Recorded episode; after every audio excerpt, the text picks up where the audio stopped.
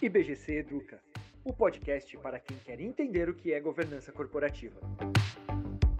As diferentes partes interessadas de uma organização devem ser tratadas igualmente?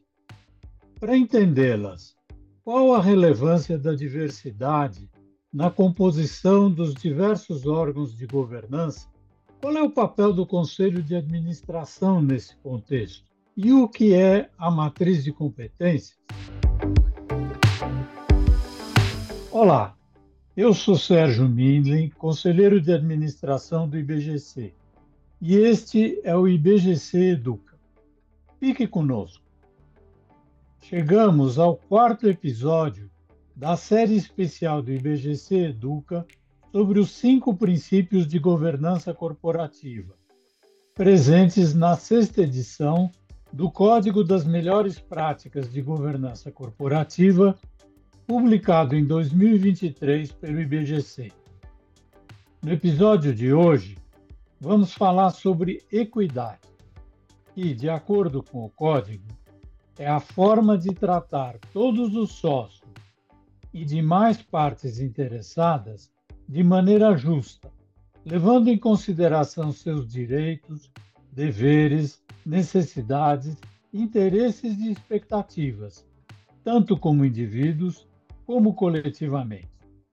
Assim, a equidade pressupõe uma abordagem diferenciada, conforme as relações e demandas de cada parte interessada com a organização, motivada pelo senso de justiça, respeito, diversidade, inclusão, pluralismo e igualdade de direitos e oportunidades. E quem conversa conosco hoje sobre esse princípio é Cristina Pinho, minha colega no Conselho de Administração do IBGC e também conselheira de empresas do segmento de energia. Olá, Cristina. Obrigado por aceitar o nosso convite. Seja bem-vinda ao IBGC Educa. Muito obrigada pelo convite. Eu estou muito feliz de estar aqui hoje para participar desse bate-papo sobre uma um item tão importante do nosso código, que é justamente um dos pilares né, tão importantes, contribui fortemente para a diversidade, que é o pilar da equidade. Muito bom, Cristina. Então, para começar, eu, eu queria que você falasse um pouco qual é a diferença entre igualdade e equidade. E o que, que isso tem a ver com diversidade? Muito boa pergunta, e eu gostaria de lembrar que, se você for no dicionário, as duas palavras parecem ter o mesmo sentido. Mas isso, no mundo corporativo, não tem o mesmo sentido. A igualdade pressupõe que todas as pessoas, os indivíduos, eles tenham o mesmo acesso às oportunidades. Mas a equidade, ela reconhece a diferença entre os indivíduos. Essa é a diferença. Ela reconhece que não somos todos iguais e que nem todos começamos do mesmo lugar para atingir os objetivos. Então, tem que ter uma forma de você é, equilibrar isso, ajustar esse desequilíbrio. E isso é equidade. Portanto, o que isso tem a ver com a diversidade? Porque quando você reconhece a igualdade e reconhece a equidade, você então trabalha fortemente para que nessa diversidade que você queira colocar no mundo corporativo, você tenha a real inclusão das pessoas, sendo tratadas de maneira igual, porém reconhecendo as suas diferenças. Então, Cristina, por que, que a equidade, como princípio, foi incluído no Código de Governança Corporativa? Qual que é a importância disso? A importância de se reconhecer a equidade é justamente o respeito pelas diferenças e que você possa, de alguma forma, é, trazer a diversidade para dentro dos conselhos, a diversidade para dentro da diretoria, a diversidade para dentro das empresas. E por que, que isso é importante? Porque você traz com isso uma diversidade cognitiva que ajuda fortemente na solução dos problemas, nas discussões, né? em que você tem, então, a divergência positiva entre as, entre as, as opiniões, de forma que então você trabalhe muito mais fortemente para a sustentabilidade das empresas. Já existem correlações fortes entre a diversidade, que se que se pressupõe ter num, num, em níveis altos da hierarquia das empresas e nos conselhos, trabalhando fortemente para boas soluções e, e principalmente para o reconhecimento de riscos e oportunidades para o negócio. Dessa forma, o código, quando ele abraça a equidade, ele passa isso como um pilar, ele está justamente reconhecendo o benefício que a diversidade pode trazer para dentro das empresas e, consequentemente, também uma diversidade inclusiva, que seja inclusiva, ou seja, que as pessoas olhem e realmente reconheçam que aquela empresa não só está disposta a atrair pessoas diversas, como também dá para elas a oportunidade de crescer. Muito bom. Agora, Cristina, tem-se falado que, que talvez essa busca da diversidade num conselho poderia comprometer a sua qualidade. O que você diria sobre isso? Eu diria que isso é a falta de reconhecimento de que as pessoas não, não tiveram a mesma oportunidade. E também uma, uma, uma grande injustiça de se misturar a diversidade ou os grupos que não tiveram a mesma oportunidade e reconhecer erradamente que eles não têm a mesma competência. Então isso é muito isso é muito falho. E eu digo para você que para mim as pessoas ou os grupos que pensam dessa maneira, na verdade, é porque eles se sentem, de alguma forma, muito ameaçados. E de que forma, então, você trata isso, o código trata isso de maneira bastante racional, dizendo o seguinte: olha, é, a, a diversidade no conselho ela tem que estar atrelada a uma matriz de competências. Então, não é trazer a diversidade por trazer, mas sim trazer pessoas de pensamentos diversos, de diversidade cognitiva, mas que atendam à matriz de competência deste conselho, que tem que falar diretamente com o seu planejamento estratégico. Portanto, a, o seu planejamento, as oportunidades e os riscos que foram encontrados no planejamento, eles fazem com que você saiba onde você está e onde você quer chegar com aquela empresa. Desta forma, este conselho tem que ter as competências certas para que aquele colegiado ajude a empresa a chegar naquele objetivo final. E nem por isso ele, ele não vai, ele, ele não precisa abrir mão de também ter a diversidade, mas com a competência já estabelecida na matriz. Portanto, eu acho que não procede esse temor de que a gente não a gente vai buscar só a diversidade sem as competências adequadas ou que você não vai achar, ou pior, né? que você não vai achar as competências adequadas porque você está tratando a diversidade. Muito bom.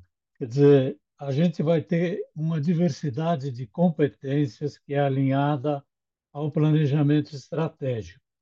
E isso permite tratar diversas questões que as organizações, as empresas têm que lidar. Né? E de que forma você acha que isso pode facilitar com que um conselho trate de questões sensíveis da sociedade, questões que podem impactar os negócios. Sérgio, justamente essa natureza, essas, essas vivências né, diferentes que a diversidade traz nos conselhos é que fazem com que as pessoas abordem determinados é, assuntos, problemas ou soluções para os problemas de maneira diferente e, e contributiva. E as empresas que não olharem para isso, elas vão estar muito mais vulneráveis. O que, é que eu quero dizer com isso?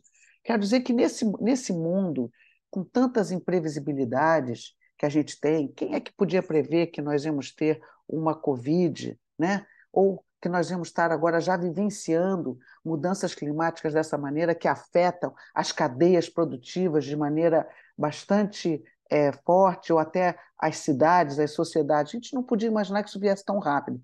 Então, esse mundo hoje, ou então a inteligência artificial, veja, cibersegurança, esse mundo hoje ele é muito imprevisível, ele tem muitas, ele é muito volátil. Portanto, aqueles conselhos que têm essa diversidade e uma vivência diferente, eles estarão contribuindo fortemente para a resiliência do negócio, para a resiliência das empresas. Então, para mim, esse que é o grande, o grande saldo positivo que é, essa diversidade dos conselhos pode trazer para as empresas. É, e, e, dessa forma, né, o, o, as, as empresas poderão trazer, tratar com equidade é, as, os diversos públicos com, com, os quais elas lidam, né? e é, dando as informações que cada parte interessada precisa, fornecendo produtos ou serviços diferenciados conforme os diferentes públicos, e é isso que traz o, o benefício, isso é o que traduz o princípio da equidade na gestão das organizações. Cristina, eh, nós estamos chegando ao final desse nosso episódio. Eu queria agradecer muito pela sua participação. Não sei se você gostaria de fazer algum comentário final sobre esse assunto. Sim, Sérgio, eu gostaria só de falar para os nossos ouvintes que os pilares eles têm interligação, eles não estão lá à toa. Então, quando você falou agora no final, né, da equidade, onde a gente tem que tratar os nossos stakeholders, é, todos com respeito, né, ele está completamente conectado à transparência, né? Então, você vê como que a, a, a empresa ela pode realmente ter um ambiente, ela pode promover um ambiente interno e externo de transparência, de confiança, fazendo com que realmente você tenha a sociedade, os seus stakeholders trabalhando para a sustentabilidade da empresa. Então, é, o respeito e a forma com que as empresas vão tratar os seus empregados, os seus stakeholders, de maneira reconhecendo que todos têm os direitos iguais, mas reconhecendo as diferenças e respeitando as suas, as suas origens e o seu trabalho ali, é justamente o que vai fazer com que essas empresas tenham a licença para operar e estejam contribuindo fortemente para a sustentabilidade do negócio, gerando riqueza, oportunidades para a sociedade onde ela atua. Excelente, Cristina. Muito obrigada, muito obrigado pela sua participação aqui no IBGC Educa. Muito obrigada, pessoal, pela, pela oportunidade de estar aqui falando para vocês. Para conhecer melhor o princípio da equidade e os demais princípios da governança, que fazem parte da sexta edição do Código das Melhores Práticas de Governança Corporativa, acesse o portal do conhecimento em conhecimento.ibgc.org.br.